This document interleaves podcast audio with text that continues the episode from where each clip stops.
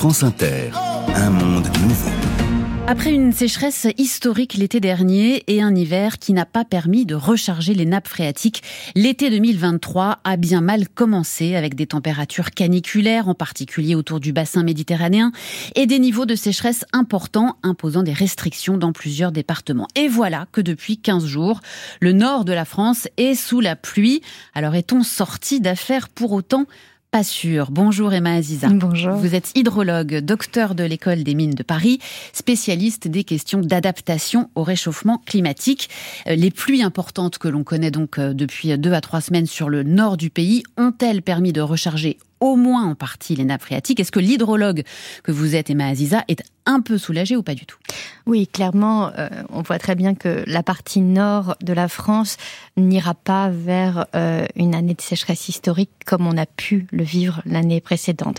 On a quand même quelques éléments dans les euh, dernières euh, années qui viennent de se dérouler parce que en fait on a tellement changé de modèle, on est tellement passé d'une variabilité climatique naturelle à une tendance nouvelle qu'on ne peut s'appuyer que sur les dernières années.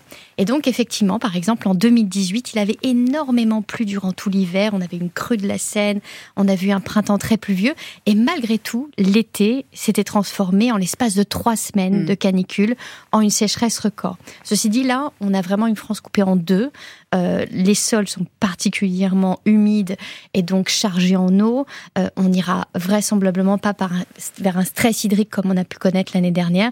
Par contre, on voit bien que le bassin méditerranéen, lui, est en train de prendre une trajectoire qui va dans un sens absolument euh, nouveau, de par les températures, de par ce qu'il vit, et qui nous rappelle à quel point le premier facteur qui est directement lié à la question de la température, c'est le cycle de l'eau.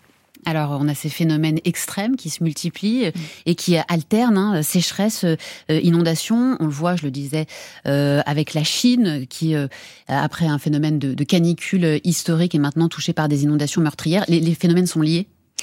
Alors oui et non, c'est très complexe à définir. C'est comme si on avait rejoué un, des cartes, euh, un, nouveau jeu, euh, en démarrant cette année avec El Niño qui démarre au niveau du Pacifique Sud. C'est très loin, mais c'est un quart de la planète qui se réchauffe, qui ramène des masses d'humidité extrêmement importantes, qui vont avoir des, des conséquences à l'échelle planétaire.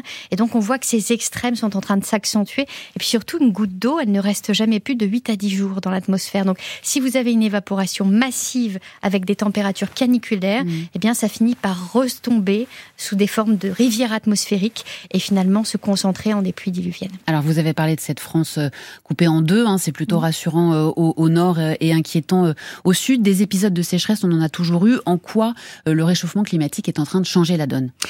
Il change la donne parce qu'on sort d'un cadre connu en termes de température, quand on voit les températures atteintes sur l'Atlantique, euh, euh sur euh, la, la, fonte actuelle de l'Antarctique, qui, qui, sort complètement du cadre. Quand on regarde les courbes, on a les courbes habituelles, et là, on a une courbe qui sort, en fait. donc, on est dans l'inconnu. Mm. C'est pareil pour l'Arctique, qui se réchauffe, réchauffe, extrêmement rapidement. Donc, on voit qu'en fait, tous les paramètres qui nous permettaient de tenir dans une variabilité qui était au moins tenue, eh bien, en fin de compte, il n'y a plus rien, euh, il n'y a, plus aucun repère sur lequel on peut s'appuyer. Par contre, effectivement, on voit que ces extrêmes sont en train de s'accentuer, et, tout ça, effectivement, eh bien, un engendre l'autre de manière euh, récurrente. On parle d'une crise de l'eau. Mm. Qu'est-ce que ça veut dire exactement, concrètement? Ça veut dire qu'on va manquer d'eau? À quelle échéance? Alors, la crise de l'eau, elle, elle vient sur plusieurs plans. Déjà, il y a la manière dont on a géré nos rivières, nos fleuves. Nos lacs disparaissent, 52% des lacs ont disparu dans le monde. Nos rivières ont tendance à s'assécher partout dans le monde parce qu'on a détourné cette eau. Euh, et puis surtout, on extrait massivement de l'eau dans les nappes souterraines profondes, de l'eau fossile qui ne re-rentrera plus jamais. Et on est en train de déstabiliser l'atmosphère à l'échelle mondiale. Et donc on a même 19 points que la NASA a recensés où on a atteint un point de bascule où l'eau ne re rentrera plus jamais dans des nappes qui sont en train de se tarir et ça devient un problème. Vous parliez de la Chine. Mm. Quand on voit que les rizières en Chine qui nourrissent actuellement un milliard de personnes seront complètement taris dans dix ans. Et ces questions, on se les pose pas parce qu'en fait, l'eau est dans tous nos modes de vie, dans tous nos fonctionnements, tout ce qu'il y a sur ce plateau, tous nos habits, nos vêtements, le coton, nos, ce que l'on, avec quoi on se nourrit, le micro-électronique, ont besoin d'eau. Et donc, en général, on va la chercher là où c'est le plus simple, c'est-à-dire dans les milieux profonds. Sauf qu'en fait, on est en train de déstabiliser la planète, tout comme on a prélevé du pétrole, on prélève de l'eau et elle est là, la crise de l'eau demain.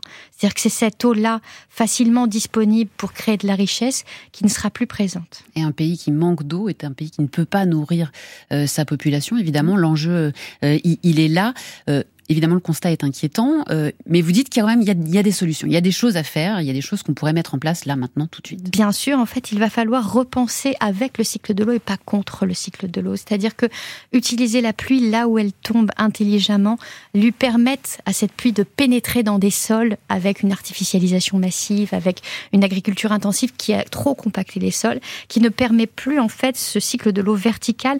Il faut à un moment donné laisser pénétrer cette eau, sinon en fait on, on déséquilibre complètement tous ces réservoirs.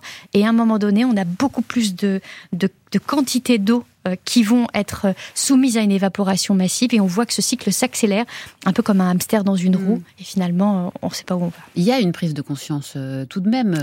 Euh, il y a cet objectif de zéro artificialisation des sols qui a été posé par le gouvernement. Vous dites c'est pas suffisant, on va pas assez vite, bah, pas assez loin. Le problème c'est que la France est le pays qui se réchauffe le plus rapidement dans le monde, 20% plus vite que le reste du monde et on n'a pas tendance à s'en rendre compte quand on voit qu'effectivement l'Iran actuellement est à l'arrêt par des canicules extrêmes on voit que on imagine plutôt la Californie ou l'Australie, mais pas la France. Et la France est un pays tempéré, mais la bascule est très rapide. Et donc en fait, il va falloir se préparer avec une vitesse et une cadence qui va devoir s'accélérer. Et donc on va pas dans le bon sens quand euh, on, défriche, quand on assèche des marais pour gagner des terres agricoles, ce qui est le cas tous les jours aujourd'hui, quand euh, on continue à détourner des cours d'eau, quand euh, on surexploite les nappes, ou bien quand, euh, si vous voulez, on, on, arrache beaucoup plus de haies qu'on en replante aujourd'hui. En fait, c'est tous ces éléments-là qui vont contre les cycles naturels. Et ce qu'on n'a pas compris, c'est qu'on à l'intérieur de ce cycle naturel. Et sans ça, on ne peut pas avancer. Donc il faut tout changer en fait. Ça veut dire il faut changer euh, nos modes de production, nos modes de consommation.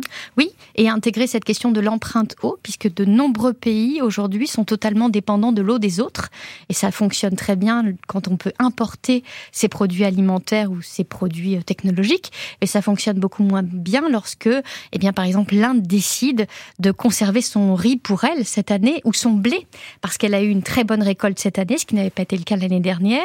L'année dernière, avec les, les vagues de chaleur et canicule, ils ont décidé de ne pas exporter.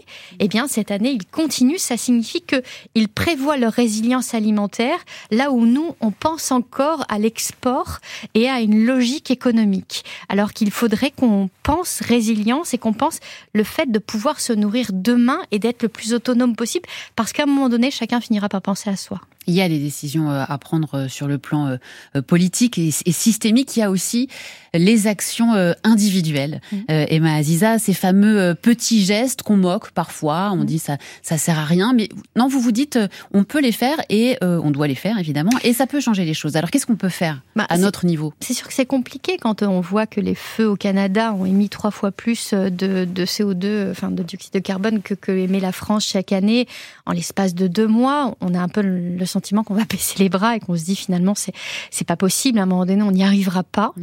Euh, ça, c'est pour le carbone. En fait, on, doit apporter des réponses effectivement locales pour une question globale. À l'échelle de l'eau, ce que l'on fait localement va avoir une réponse locale et globale d'ailleurs aussi. C'est-à-dire que si à un moment donné on ne sursollicite pas la nappe phréatique, si on limite sa consommation en eau, eh bien, en fait, on va réussir à la protéger. Et ce que l'on préserve, en fait, c'est ce socle. Une nappe phréatique, une nappe souterraine, c'est un milieu qui va alimenter l'humidité des sols, qui va permettre de les rendre fertiles, qui alimente les rivières et qui permet ensuite toute cette richesse et cette biodiversité, parce que le premier utilisateur de l'eau, c'est la nature. Merci beaucoup, Emma Aziza.